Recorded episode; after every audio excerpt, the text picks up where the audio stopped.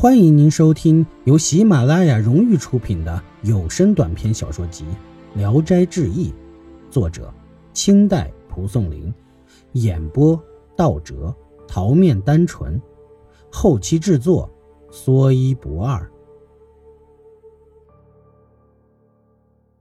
虽然儿媳不是活人，但祝母也觉得安慰。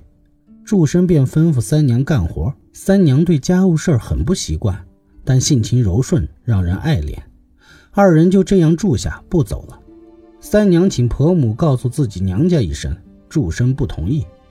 但母亲顺从了三娘的心愿，还是告诉了寇家。寇老夫妇听了大惊，急忙备车赶来，看那女子果然是女儿三娘，不禁失声痛哭。三娘忙劝住了。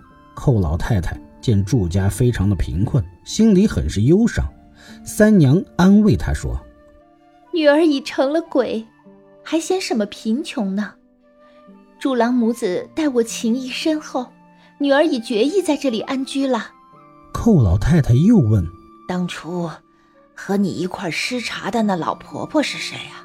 三娘回答说：“她姓倪，因她年老自残，不能迷惑路人，所以求女儿帮助她。”如今他已投生到郡城的一个卖酒的人家。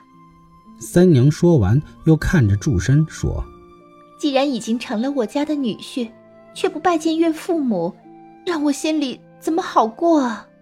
祝生忙向寇老夫妇拜下去，三娘便进了厨房，带婆母做饭款待自己的父母。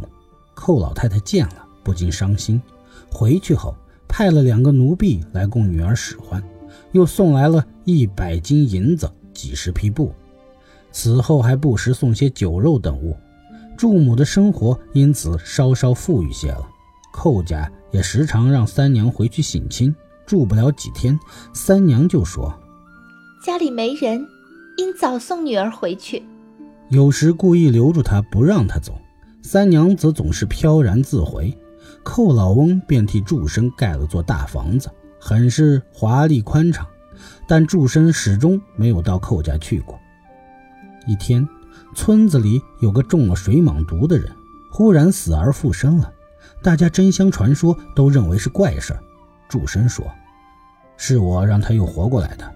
他被水蟒鬼李九所害，我替他将李九赶走了，才救了他。”母亲说：“你怎么不找个人替自己呢？”祝生说：“儿最恨这些找人替死的水蟒鬼，正想将他们全部赶走，自己又怎肯做这种害人的勾当？况且儿侍奉母亲最快乐，不想再投身。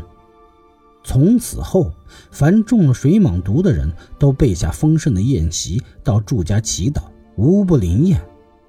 又过了十几年，祝母死了，祝生夫妇非常悲痛。”但不接待来吊丧的客人，只命儿子穿着丧服代为敬礼。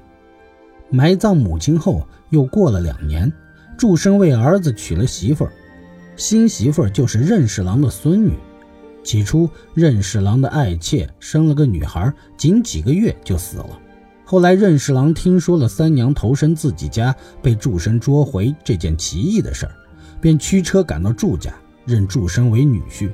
到如今，任侍郎又将孙女嫁给了祝生的儿子，两家更加的来往不断。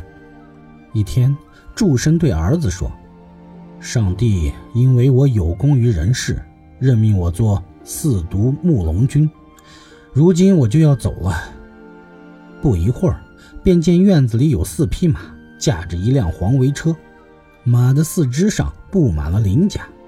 祝生夫妇盛装而出，一同上了车。